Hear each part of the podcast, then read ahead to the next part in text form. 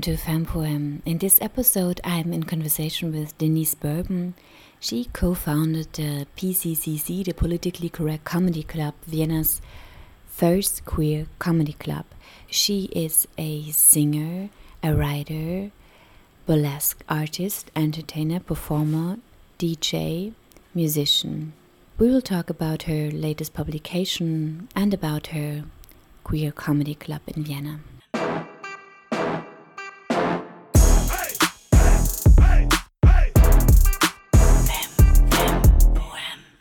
Simple reason why I started writing was because people asked me to.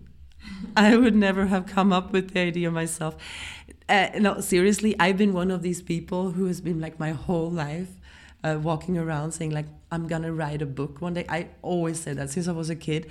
I have no idea what the hell I meant with that because I really I never really wrote diaries. I'm I'm a very lazy person. I have a lot of stories and thoughts in my head all the time but to come to the point where I sit and sit down and write write it, it would it would never happen if I wouldn't have made promises that I would. And this is apparently how you get me to do things. I promise things and then I know shit I have to do it. I was really lucky. It started with the column for Anschläge, the Lesbennest. Uh, they contacted me seriously with the words like, "You're the gossip queen of queer Vienna, so can you uh, like write a, like a funny column?" And I'm like, you don't even know if I can write. They were like, yeah, it doesn't matter, just do it. And I didn't even know if I could write. So I sat down and I was like, okay, let's try this. And then I started, and then it became incredibly successful, this little column. I think also because I was so personal. And uh, yeah, so a lot of people started, like, really liked it, and, and I got great feedback. And then I was approached by uh, these two people from uh, the Buchverlag Zaglossus and they said, "Hey, do you want to like publish all your columns, make a book out of it that you'll be writing now?" And I was like, "Yeah, no, not really, actually, because not all of them are good. But I would write a book about myself. Are you interested? We can also include the columns, but are you interested?" They were like, "Sure." And then I had like a year of trying to hide from them, and they were like, "Hey, how's the book going? Like, is it gonna happen?" I'm like, "Oh God!" And I was like, "Shit! I promised I have to write this book now." And I went around telling everybody I was going to write a book, so kind of telling everybody made me have to do it. And then from there, it's it just has happened. I have a lot of. I had a very eventful life. Let's call it that. Uh, I feel like I lived five lifetimes in, in, in these 40 plus years that I have now. And I have a lot of stories in my head, but I'm not a classical writer in this. I love when I read, when I hear authors, uh, read when authors say, like, I have these stories that they have to come out. If I don't write, I explode. I don't have any of that. I, I would be perfectly happy not writing. Like, I won't be unhappy when I don't. But it kind of makes me happier to share these things. And actually everything that I have ever written was because people asked me to. This year I will be in three books. Like one is already out, an anthology from uh, the Missy magazine uh, people. And then I'm going to be in two more books this year. Uh, one is coming out soon. It's uh, initiated by uh, Nagashi, who's uh, a politician in the parliament for the Green Party. I think the book has something to do with the Green Party. It's about people who moved to Vienna, like, uh, yeah, if you moved to Vienna and you were like an, a stranger in the city, so to say. And then I have a text in there. This is that's actually my first text in German ever. Do you want to hear something from that? Yeah, okay. I have a little excerpt with me. I've never read this out loud before, and it's in German, so I'm a little bit nervous. But this is okay. So this starts in the middle of this text. So there's it's super funny before and super funny after. Wo war ich? Ach ja, ich arbeite. Und wenn ich Arbeit sage, dann meine ich das Schreiben hier. Und eigentlich arbeite ich ja nie auf Deutsch. Außer es ist ein hochkulturelles Projekt, wie zum Beispiel ein Stipendium. Dann mache ich es, weil ich das Geld brauche und ich den österreichischen Literaturbetrieb und die Humorelite dazu bringen möchte, mich zu lieben. Außerdem bekomme ich es ja nicht mit, wenn ihr über meinen süßen Akzent schmunzelt. Würde ich euch laut lachen hören, wäre ich aber überzeugt davon, dass ihr lacht, weil ich so spitze Witze mache. Arbeit ist aber kein Witz. Mir wurde so oft gesagt, dass ich arbeitsunwillig bin, dass ich angefangen habe, mich selbst so zu bezeichnen. Als Teil meiner Identität. Dabei stimmt es ja überhaupt nicht. Ich arbeite gerne und die ganze Zeit. Es wird, einfach nicht es wird aber einfach nicht anerkannt. Ich stehe morgens auf, trinke einen obligatorischen Kaffee und rauche die Künstlerinnen-Klischee-Zigarette. Und dann fange ich sofort an zu arbeiten. Ich habe eigentlich nie frei, nur sonntags. Sonntags gehe ich nicht einmal ans Telefon. Irgendwelche Grenzen muss ich ja wohl setzen dürfen. Was machen Sie beruflich? Ich bin Künstlerin, ich tue alles außer Malen. You name it, I am it. Aber was ich eigentlich sagen möchte ist, dass ich die Unterhaltungskaiserin des queeren Wiens bin. Das würde aber wahrscheinlich sehr überheblich rüberkommen. Ist aber keine Lüge. Ich singe, trete auf, lege auf und schreibe, damit Menschen, die Jobs haben, die sie meistens hassen, diese Jobs vergessen können. Ablenkung. Ablenkung von ihren beschäftigungstherapeutischen Arbeit, die als echte und wertvolle Tätigkeit angesehen wird. Nicht wie meine Arbeit, die im besten Fall als Hobby gesehen wird. Verstehe mich aber nicht falsch. Ich bin sehr dankbar und das auf eine bescheidene Art und Weise. Ich tue das, was ich liebe. Es wäre aber schön, ernst genommen zu werden. Es kommt mir oft so vor, als würden die Leute meine Bemühungen als Selbstverständlichkeit verstehen. Dass ich auf der Bühne stehe, nur um mich selbst glücklich zu machen. Das ist eine richtige Beleidigung für mein Diva-Herz. I am not your show monkey. Außerdem finde ich auch, dass Mensch meine Arbeit als Unterricht sehen sollte. Ich bringe mein Publikum und Leserinnen bei, dass Lesben die Besten sind. Österreich ein Entwicklungslangsamkeitsproblem hat, samt Englisch. Ich bin die Englischlehrerin, auf die ihr gewartet habt. Mein Unterricht macht Spaß, während ihr gleichzeitig diese kitzelnde Angst und Ehrfurcht im Bauch spürt. Ja, ich bin Österreichs Mary Poppins. Ich habe eine Mission. Ohne mich ist dieses Land im Arsch. Also okay, ich lasse es gut sein. Ich schmeiß den Englischunterricht. Dafür habe ich, habe ich aber einige Forderungen. Keine heterosexuellen weißen Männer mehr in Entscheidungspositionen. Vor allem nicht im Bund, in der Presse oder in der Unterhaltungsindustrie. Sie haben uns viel zu lang zugelallt und niemandem geht's deshalb besser, außer ihnen selbst. Hört auf, auf sie zu hören. Sie haben keine Ahnung von nichts außerhalb ihr selbst. Und das versteht sogar eine freiberufliche Skandinavierin, die ihr Deutsch in Wien gelernt hat. Was übrigens immer für sehr viel Amüsement in Deutschland sorgt. Dort finden die mein Österreichisch nämlich perfekt. Die Österreicher können ja sowieso nicht grammatikalisch korrekt sprechen. Zumindest finden die meinen Wien-Akzent krass toll. So sehr, dass sie meinen süßen schwedischen Akzent total überhören. Deutsch ist aber meine Drittsprache, so ist es. Meine erste Sprache ist Schwedisch. Uh. Ich kam vor fast 15 Jahren nach Österreich und war damals die erste Skandinavierin, die die Leute hier je im Echt gesehen haben. Zumindest die erste, die nicht zu einem Potpourri von Sound of Music krölend mit einem Ski in der Hand und einer Bierflasche am Fuß einer Straßenecke in Sell am See gelegen ist. Warum, warum bist du hier? Du bist, lebst lieber hier als in Schweden. Ma, danke dafür, dass du da bist. Und den Text heißt äh, eine gute Ausländerin. How did you get into comedy? Um, I always wanted to be funny. I, I had idols uh, from a very early age, and a lot of times it was because they were funny. Like Bette Midler, she was a great actress, and or is she still alive? Um, great actress and singer, but what I loved most about her was that she was funny at the same time. I was, of course, the class clown, and I, I started doing this from a very early age on. But the thing is, doing comedy can be the most terrifying thing on earth. To go on because you're so you're so dependent on the audience's feedback and the audience's positive feedback. Uh, that uh, when you go up on stage and you go like i'm gonna be funny now if they don't react like you expect them to do it it can be devastating and i was always so scared to take that step. So I always built in comedy in everything else that I did. I I've been a musician since my teenage years. I've been in bands uh, since I was 15, or actually had my first band when I was nine. My first demo is from then, and. Uh, and and it's like in time I, I started noticing that in between the songs I started telling stories on the stage. I started telling stories and then I wanted to tell funny stories. I wanted them to be political but also like have a funny twist and I wanted to make the audience laugh. And it was safe. It was a safe thing to do because they were not there for me to be funny. Uh, they were there to hear my songs, my music, and my singing. So if I told jokes and they didn't laugh, I didn't lose anything really because then I just go like, okay, then let's play the next song. So then I started doing uh, queer burlesque in 2009.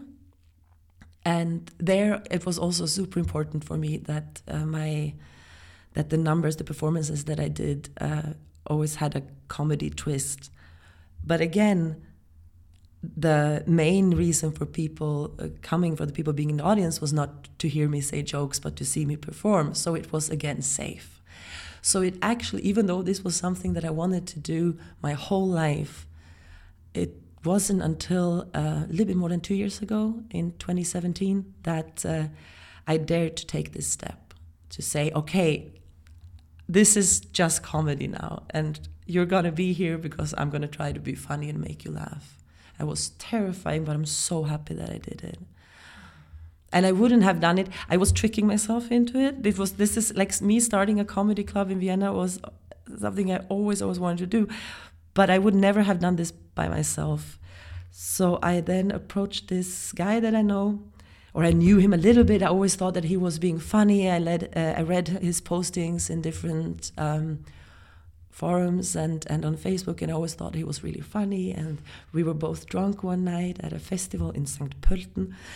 And we started talking, and I'm like, You're so funny, let's start a comedy club. He always says that he can't remember who had the idea, but I know it was me having the idea. But I knew that if I ask him, and also me not knowing him so well, then I kind of have to do it now because I made a promise. And I'm very, very strict with this that if I make promises, I keep them. So yeah, I tricked myself into finally daring to do it.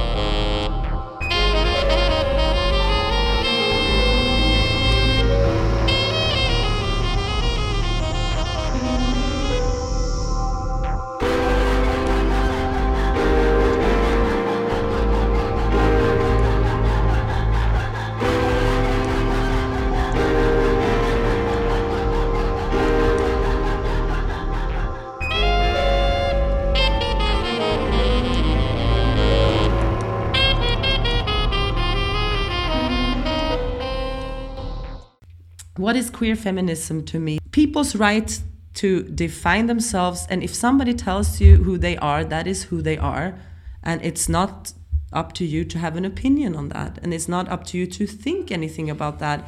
It's just up to you to take in that information and say, okay, good, interesting, or whatever. You don't have to say anything. You just have to say, huh, okay, that's it. And and queer feminism is to, to like like realize that we, we all strive towards equality and every, it's everybody's every single person's obligation to make sure that they do the best they can with that and having opinions on how people identify no. No not when it comes to anything. Except for i mean i mean it's obvious that I mean, it's obvious that like somebody identifying as a Nazi, which is an interesting, very few Nazis do identify as Nazis, but that is something else because that is something that is actually having an effect on other people. But very few of the left wings, or when it comes to queer identities, has any effect on anyone outside that person. Yeah, you created a politically correct comedy club, the first queer comedy club in Vienna.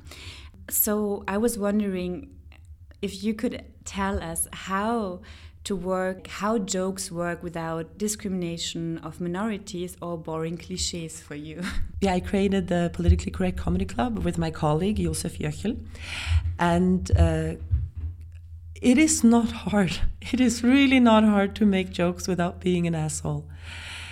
It's surprisingly easy. And uh, but the the question of, of, of how to make how to make jokes without being offensive because it's an old cliche it's an old cliche that the comedians um, that, that that fun comedy it hurts or or should be offensive, but that is created by a certain group of people. That idea, and that certain group of people are straight, white, cis men. The only direction they have to punch if they're not punching each other is to punch down since they are like on the top of the hierarchy so the, the, the jokes and especially when it comes to stand-up comedy what we've been seeing throughout the decades are sexist jokes racism racist stereotyping because it's also so easy to do this i've always found that so incredibly uninteresting and uh,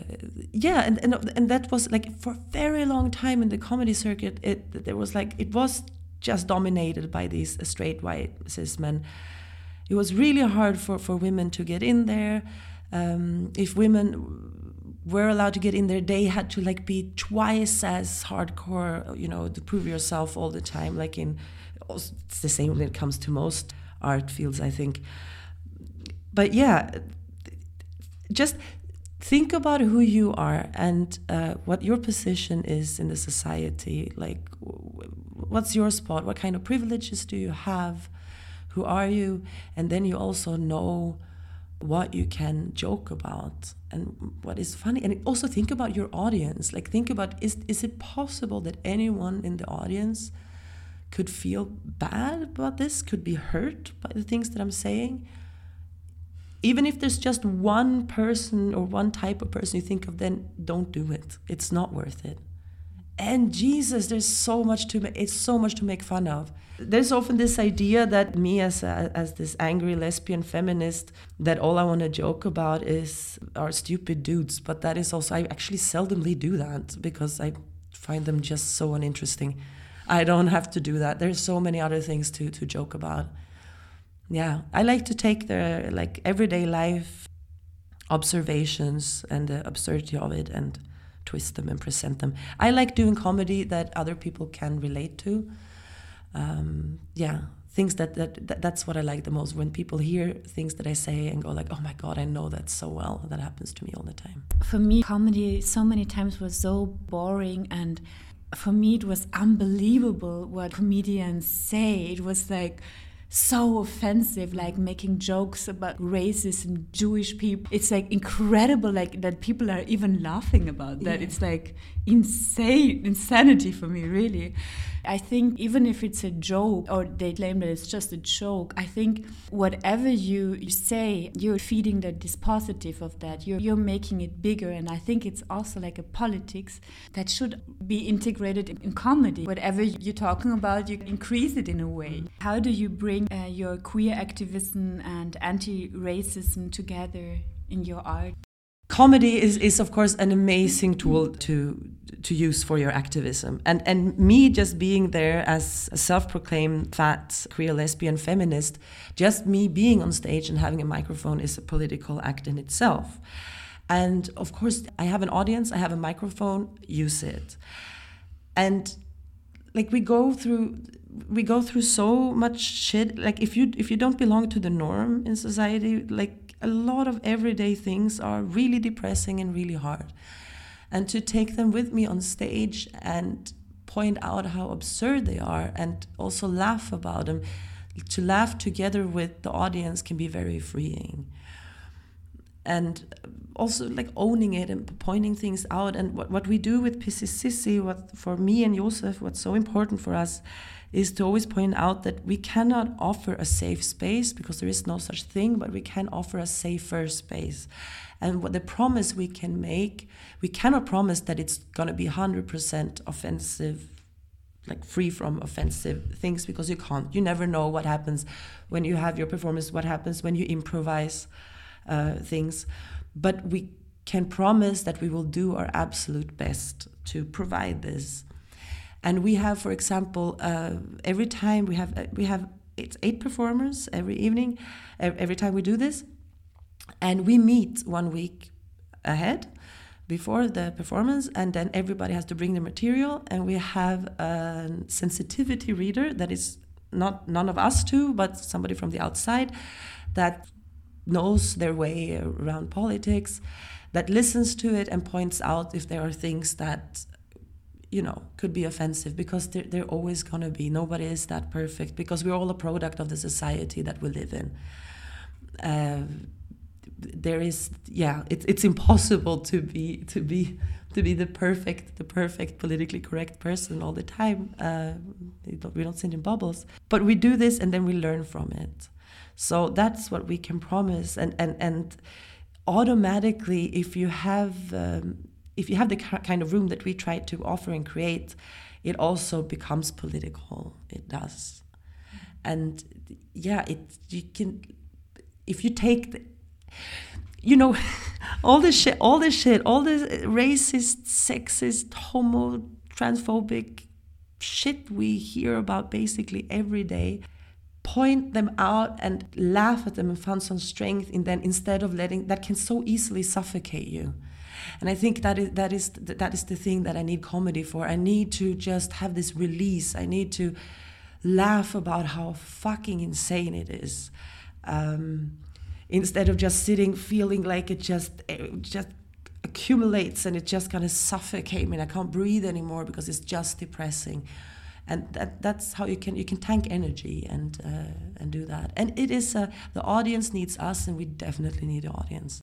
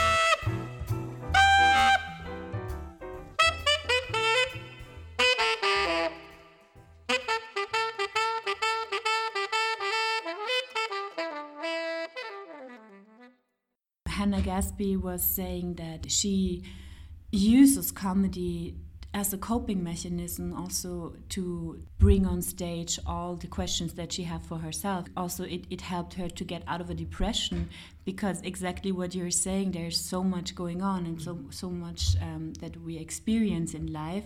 So it's also for her like a very good mechanism of just speaking out and getting a voice for for the very uncomfortable things people tend to listen more if it's funny.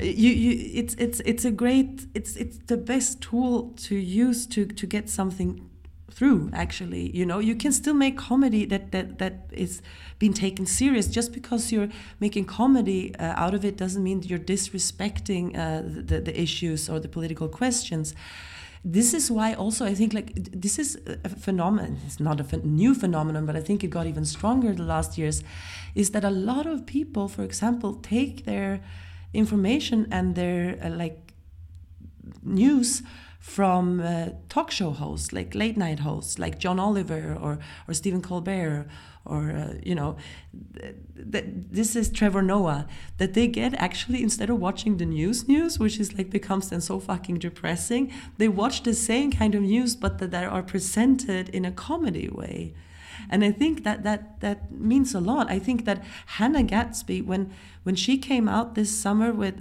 well, she didn't come out this summer with this program, but it, when it got on Netflix uh, a year ago, so many people watched this, and so many people learned new things from her. I went on her Facebook page after I watched her special, and it was amazing how many who presented themselves as, Hi, I'm a middle aged, white, straight, cis man. Uh, I had no idea that this and this and this was going on, and now and you they learned something from this because you you can get so much through uh, through presenting it through comedy when people get to laugh at it because also if you present comedy this I think that's a classist thing also because a lot of accessible language comedy has to kind of have a somewhat accessible language uh, you know otherwise it's too complicated and, and, and people don't know what to laugh at and if it was even a joke. So i think that this is, is a very it's, it's a very uh, good way to to reach a, broad audience and, and have them maybe learn something new.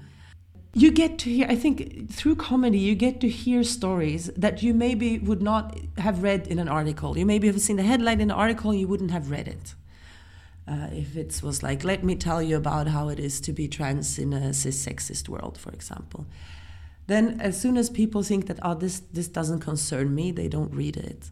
But if it's in a comedy show all of a sudden and people like just have it there presented to him, you, you, can, you can talk about really heavy, hard stuff also when it's comedy. And that's why Hannah Gadsby's show Nanette, of course, was revolutionary because it was the first mainstream. It was not the first ever show that did this format, but everybody pretended like that has never happened before. Excuse me, I've been doing this since 10 years. no, that you also that you are allowed to have moments where you're serious and you talk about things that really hurt and you talk about really personal things like what hit me so much with Hannah Gadsby and Nanette was when she was talking about self-deprecating humor and that is something that I have used also a lot this that, that you put yourself down a little bit to build yourself up together with the people in the room. And she talked about pulling herself down and wasn't really, you know, gathering herself up again. And she said she doesn't want to do that anymore. That hit the spot with me because then I was also thinking like, how much do I do this, and and how much do I actually? How liberating is it really for me to do this? Uh, the answer is I don't know. I'm uh, trying to figure that out. Uh, but I, I used to I used to do a lot of these mistakes uh, before I uh, I like to make jokes about being fat uh, still not like in a negative way but still being that which became kind of fat phobic and I didn't realize that it was fat phobic because I thought it's okay as long as I talk about myself. But it isn't because you transport something to the audience also because as i said as i always point out uh, people relate to what you say. So it doesn't matter that i talk about me. Somebody who recognizes themselves are going to start talking about themselves and they're going to feel bad about it. L learning tool. Yes who says who says that learning things has to be boring? I was talking with a friend of mine today actually he's a wonderful queer activist artist uh, and an iranian artist uh, who's living in switzerland. And he wanted to to to ask this, exactly this question if if comedy is a coping mechanism for kind of like surviving in this world. Comedy is definitely a coping, coping mechanism for surviving in the world. Of course it is. Also laughing together i think. This is what i find so beautiful and amazing at the pccc evenings in in WUK we're sitting we're 250 people in one room and we all laugh together um, about things that you don't see represented so often. This is something we're offering a room for people. This is we're offering a room for people who usually don't see themselves represented anywhere else. Yeah, I know these are big words, but uh, I, I said from the beginning I'm not. I am zero interested in adapting my comedy and my performance performances to a straight audience uh, because a lot of people criticize me or point out that I use a lot of codes. Um, codes. You just have to have like some kind of uh, knowledge of queer words or, or queer history. And they say that that can alienate them people who don't know that. And then i go okay well then i'm not interested. Then don't come to my shows there are enough fucking straight white comedians out there just talking about straight things and thinking that this is just like acting this is the norm and this is how everybody and every and they are expecting me to come to their shows and laugh about their jokes that I can zero identify with. And so I don't understand that that criticism at all. Then don't come. We're not doing this for you. We're doing this for the audience who, who yeah who don't see themselves anywhere else. We try to do that with um, performers that we invite also like we're not forcing anyone to go on stage obviously but we really try to be as diverse as we possibly can be uh, within the segregated norms that are Vienna and Austria right? It is it, it is hard here because it is an incredibly segregated place but we try to have people with all kinds of backgrounds and identities to come and perform. And most of the people who have performed uh, at, on our stage have never done comedy before. It's basically people who we think are funny, and uh, we ask them to come and do it. Like we had Esrap.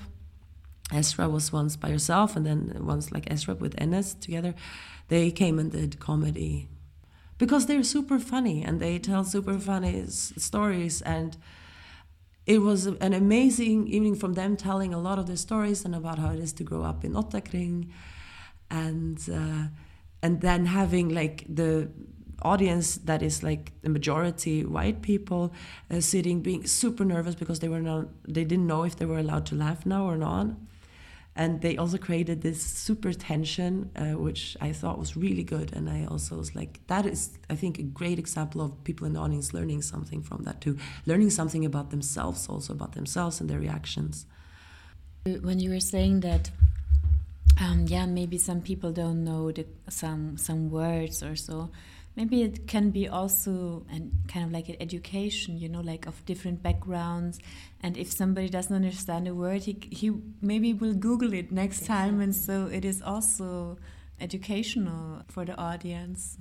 It's an exchange that is happening. Yeah we're providing the entertainment and then providing the laughs. And and i uh, if it is educational in that sense whatever that educational means you know it could be it could be incredibly personal. It could be an insight uh, how it is to be a middle-aged fat dyke uh, how, how is an everyday life. And that's maybe not that's maybe not useful for that person's particular life but it's like you've learned something new at least you know how is it for you to to share your personal stories? Because you're going very much into details and of course the audience doesn't know is it true now? Is it exaggerated? If it's uh, is, is, is it your real life? I i guess that maybe it can also protect people or or give some strength to what have happened maybe or like to the to the real life to the biography to really put it out there in a in a funny way. And then for me i guess it, it may be a certain kind of like um, safety to to share it and to also have like this uh, sense of humor for yourself and to to be able to to love about yourself. And i think that if you can love about yourself then you know like it's it's hard to to attack you in a way. How was your experience with that? I i have a big luxury uh, in that i um I am very seldomly paranoid. I have very seldomly had feelings of paranoia. Uh, I, I think that I'm, I'm not really sure what that feeling is, probably. and that is uh, that makes me very lucky because that means that I can share a lot of things, uh, a lot of my thoughts, and a lot of very, very personal things that happen to me. I can share that with a broader audience without it making me nervous, without me like uh, thinking too much about it afterwards without thinking about what the consequences of that would be because that is for me so such a Selbstverständlichkeit. There's no, it's a matter of fact to me uh, to, to, be able to do that. And I have always known that this is a gift to have this, to be able to do this. And what I think the nicest way to enjoy a gift is to share it. So if I can be any kind of inspiration or make anyone feel better about their insecurities and their issues through hearing me share my insecurities and my issues and the things that I obsess about, if I can make just one person feel better about themselves, that's the greatest gift of all like really i nothing means more to me and that's that's the, that's yeah, I'm not gonna be. I'm not gonna. Of course, that makes me feel good. That makes me feel good. That makes me feel so much better than the worrying about if it was too much makes me feel bad. So it's like it's it's weighing uh, top. And, and I also think that if you have if you have these different gifts I, I think you kind of should share it if you're able to. Yeah, I recommend it. It makes you feel better. I've always done this. I've always, I had very little things that I um, don't talk about uh, to the public. I, I wrote my memoirs. I wrote an autobiography six years ago uh, that was incredibly personal and intimate. I think that I didn't really realize while I was writing it, I didn't really realize that actually a lot of people, a couple of thousand people would read it. I think that I didn't didn't really get that that was going to happen. And then when it does, it, it, I can't see them, can I? I don't know who they are. I'm not sitting seeing their reactions and their faces. So why? I don't. do you see? Do you know what I mean? I, I. How can that hurt me? Why would that hurt me? Why would it hurt to share these things. I think that I don't understand that. I don't understand that. But I mean, I totally respect people who want to keep their privacy. I'm not forcing anyone to go out and just dish out their innermost feelings. But to me, that is just a concept that I don't understand. Uh, yeah, I don't, I have very little shame when it comes to that. Um, so, yeah. Share that. I believe in solidarity, I believe in collectiveness. I believe in, in, in using your superpowers to process. Everybody should bring something. Like life is like a big potluck, you know. You just you bring what you can. You bring what you can to the table, and then we all share it. I take stuff from other people that have superpowers that I don't have, you know, and I I need that. And thank God there are people who are like that, so that I can also profit from the things that I don't know how to do. Or yeah. So this is this is what this is so mein Beitrag to to the world.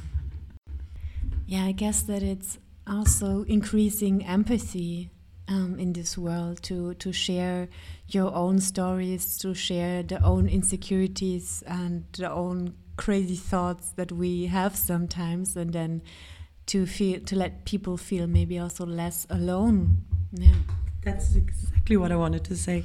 Uh, that's what it is for me. It has always been about that for me. Uh, to make, if I can contribute to that people feel less alone with their stuff, if it's their queerness or if it's their uh, weird, scared thoughts or, or whatever it is, I, I always want, that's why I wanted to write the book that I wrote. Also, why I, I wrote the column for Anschläge the magazine. I still write for Anschläge, but another column now. I started writing it in 2007 and 2008 sorry. Uh, and why i started writing was because i thought that if i can contribute that that people read my things and go like oh my god she's i'm she's just like me. Because most mo- we are not unicorns. Like we are not little special so- snowflakes all of us you know?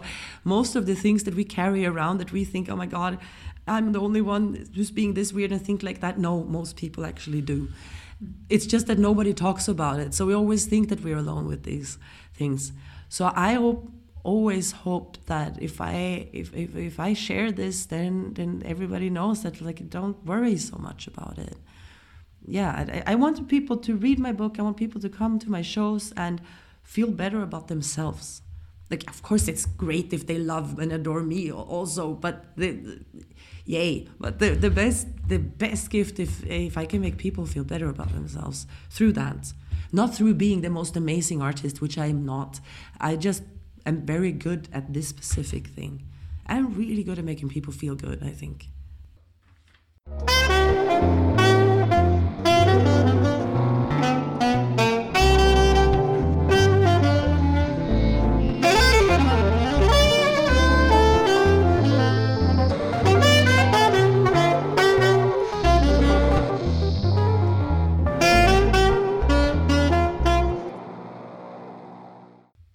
So the thing is that everybody has their everybody has the right of self definition. And that is for me what, what queer feminism, non binary, sex positive. Sex positive is something that you can be as a reaction to the complete bullshit uh, sex negative society that we live in. Because sex is apparently only something that can be like produced and sold for money in some kind of capitalist thing or idea or they have like weird moral things that they bring out when it suits them to you know push people down or feel better about themselves. Or so sex positivity that is an that's a approach to life that you can have we still live in this society. We live in a heteronormative binary society.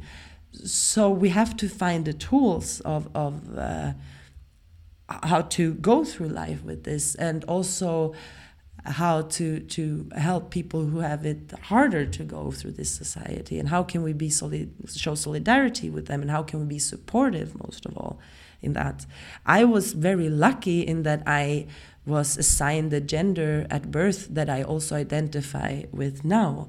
And that makes my life so much easier than for the people who didn't have that luxury, really, so to say, because that is a luxury in today's society. However, we have to keep the communication going and and some discussions that I don't know how to dis.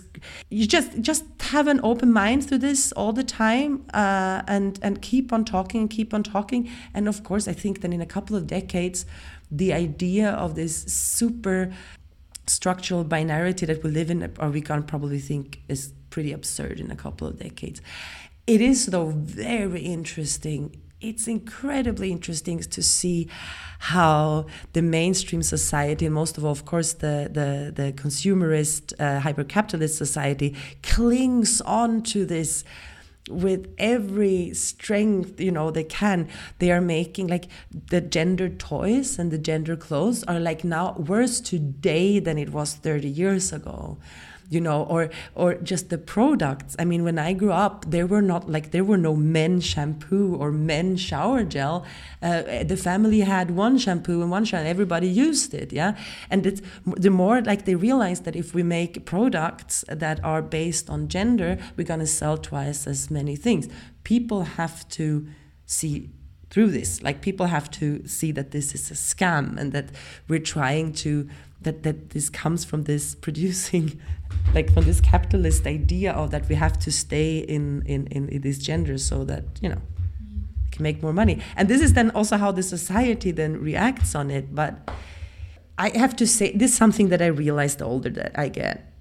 I think in my 20s and in my 30s, I was incredibly angry all the time and I was in panic and screaming and i think that is necessary i think that when you are in your 20s and 30s or in your teens also you should be screaming and in panic and be angry at society i think we need that we need that because otherwise nothing is ever going to change However, you have to then also allow yourself and accept it that the older you get, the you get more tired and you get more calm. And I am now being more pragmatic with things and I'm like seeing, okay, it is fucking shit now, but it's also it has never been better than now. Like society has never been better. Like it hasn't. It wasn't better last year and it wasn't better five years ago or 10 years ago. We are moving forwards all the time. But to every step forward, there's always going to be somebody trying to slap you in the face or like push you back. Of course, that is hard, but that also says something about it. It also tells you that you're actually succeeding. It's actually working. Because if somebody is pushing you back, that means that you have been able to move forward. God, I sound like a fucking hippie. It's just that I think that people, it, we, we need to, and especially us people in the in the left scene, we need to stop like terrifying uh, each other. We need to like stop uh, being in constant panic because that sucks a lot of energy. Of course, you should be upset about the Nazis in the government and homophobia and all of these things. Of course, you should do that. You should be mad about it, but fear is paralyzing and it sucks your energy and we don't need to fire each other up because we already know it's shit. We don't need to constantly yell at each other and remind each other there are nazis in the government. Yeah they are. Like so like you know we are working on it. We are everybody's doing a little bit of something to work against it you know? This is why people get activism burnout because you feel like you're never enough you're doing we are doing quite okay. Austria isn't a revolutionary country. We're never gonna, there's never gonna be a revolution on the streets. It has never happened. Austria has no history of that. We do it other ways. And this is something that Austria has been good at. And of course, it came from the Jewish community. Austria, Austria, fuck Austria, I don't know Austria, but Vienna, we solve a lot of things through humor. And this is like where, where I come in with my work also. Like it's, we've been dealing with stuff with humor and that is also how like then do it do it in different ways. Don't look at france and get jealous because they are like taking to the streets or italy because there's the real activists because it's not going to happen here. Just do it other ways. Yeah it and also accept that it takes time. Austria is incredibly incredibly old fashioned it is so like of course there's a lot of work but at the same time it being that old fashioned means that the alternative scene like the old alternative scene is very progressive and is very shows a lot of solidarity with each other. And that is something that you can't see in sweden of course uh, for example. Sweden is a very progressive country compared to austria when it comes to politics and the mainstream society. But like the subcultures in sweden like yeah not that interesting. Yeah, I was just thinking about Antonio Gramsci, kind of like founder of the Communist Party in Italy. and he was saying the safest way to destroy something is to create something new, to build something new. Mm -hmm. And I, I guess that you're doing that with your work, with um, yeah, what you put out in the world, you create something different instead of just like as you said, maybe complaining or, or, pointing out, oh my God, there are Nazis in the government, but maybe, yeah, just like to create something new. And, and also, I think this way of like going on stage and being a comedian is like, um, really touching people. As you said it, i think it's a bit like a movie you know you can really experience different perspectives of life and i think that's that's great and that's the real politics i guess. Yeah, yeah. sounds nice thank you. Uh, yeah no but this this uh, that goes together with uh, what i said before. I think and this was actually not a this, this was not a conscious political decision that I made that I said I'm not interested in making comedy for straight people. They are super welcome to my shows. Everybody can come to my shows. I'm super happy if you read my book and come to my things and do all of that. But I'm not going to come to you. Like, I'm not going to come to you and play according to your rules. Mm. You can come to me and, and like get something out of it. I promise you will have a good time very easy person like this is very uh, accessible in that if you if you then also let your guard down and also realize that you, you know who you are then in this room but yeah and i think that's the thing also yes i have i have absolutely zero interest in building anything on on the uh, viennese uh, comedie et, etablissement. Like this is uh, why would I do that? That is like so boring, and it's so and it's so not inclusive. How do you experience the queer scene, let's say, in Vienna? The queer scene in Vienna uh, is, I think, is amazing, and it's it has a lot to learn, and it is constantly learning. Also, uh, I, I I think when I when I came to Vienna in 2002, uh, I would not say there was much of a queer queer queer scene. It was like more seen as the lesbian scene as the gay scene, and um, like the queerness, as everything else, came a little bit later uh, to Vienna, and uh, the scene started morphing together. And I think also when when queerness was something that people started talking more about, uh, it also expanded. What the queer scene in Vienna has been for a long time and still is that it's very white. And it's also very white because Vienna is very white in that sense. Of course, Vienna isn't white, but it is a segregated city uh, when it comes to, to, to that. And, and white supremacy in Vienna is very alive and kicking. And because the racism here is so strong and so such an uh, everyday thing in Vienna that you experience uh, everywhere that of course reflects on the queer scene too. Like we just because we're queers we're not like automatically saints. We are also a product of that society that we live in. We're also a product of the privileges that we uh, enjoy of course here. So when it's just a few years ago it's really not that long ago that uh, people and of course as always uh, people from the poc scene uh, had to then go like excuse me knock knock uh, you're very white and you're very not reflecting upon that. And then, of course, all the whites then in the Christian, including myself, uh, got super offended and was like, that's not fair. And we try to be inclusive and we are very anti racist. And it's like, that's just, we, that's just not true because we were, just, we were not working hard enough for that because we didn't see it. And that is the thing with oppression. If you're not actively experiencing the oppression as such, you probably also don't see it that well, you know? So, what you then have to do is that you have to shut up and listen.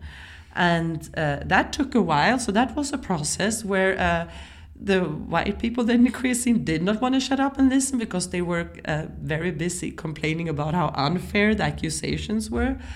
Um, that's so that's just the merry-go-round and i am definitely not excluding myself from that. I've gone through all that and i'm still not finished in this. I am also stuck in in, in, in patterns of my privilege and, and patterns of my history and, and where i've been walking around. Of course i am.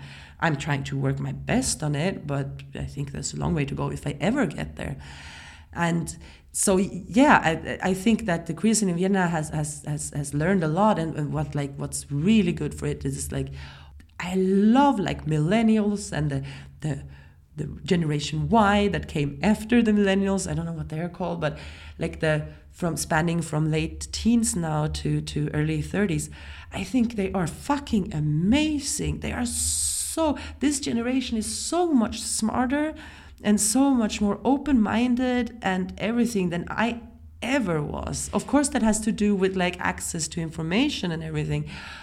But I just see, I God, I think that eh, brilliant geniuses everywhere. So I, if, like, I feel a lot of.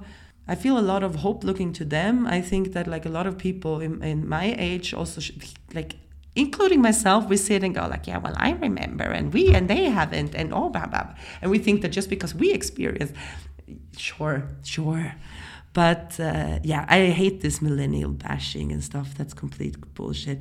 And this is doing good for the queer scene. And yeah, of course, as much as the, the the queer scene in the beginning was carried on like the shoulders of lesbians a lot, like when when it came to to to to homo politics uh, you know that so classic that gay gay men were only doing politics for stuff that was directly uh, affecting them you know? Uh, whereas like the lesbians they were carrying like the whole fucking weight of the world on their shoulders. It's always been like that of course because that is how oppression mechanism works. And that's the same thing now that of course that the biggest uh, to change this this this this white uh, supremacy in the queer scene of course that is carried on the shoulders of the POCs and they are fighting a lot. And then you have the white allies like myself are standing there going like I support but it, there, I think we haven't found the tools and mechanisms yet how to do that. And I think also we have to continue being honest with each other with who we are. And running around yelling i'm not a racist is not going to work because if you grew up in western europe and you're white and you and you genießt ein white privilege, you are having racist structures in you. They are popping in there. The only way that you can fight them is to acknowledge that they're there. And then you can change. But like deny it, no. All these these repressive mechanisms are uh, within our bodies because they are institutionalized over so many years and it's so hard to step out of that yeah it's it's it's a journey and it's it's important to to work on ourselves every day you yeah. know and to do our best every day to uh, yeah to overcome that. And sexism is so it's so infiltrated in our minds yeah. you know by every image we see uh, by by every advertisement we see everything is so built. You can never see like a whole body. Like there's just like fragments of women and it's yeah it's it's a long it's it's a long uh, way you know yeah. for, for all of us. But yeah thank you so much for for being here and to share your story. And thank you so much that you were coming. Thank you so much for inviting me. This was really a, an amazing interesting conversation. Thank you. And although i'm a little bit sick so i'm a little bit slow in my head thank you. I really enjoyed it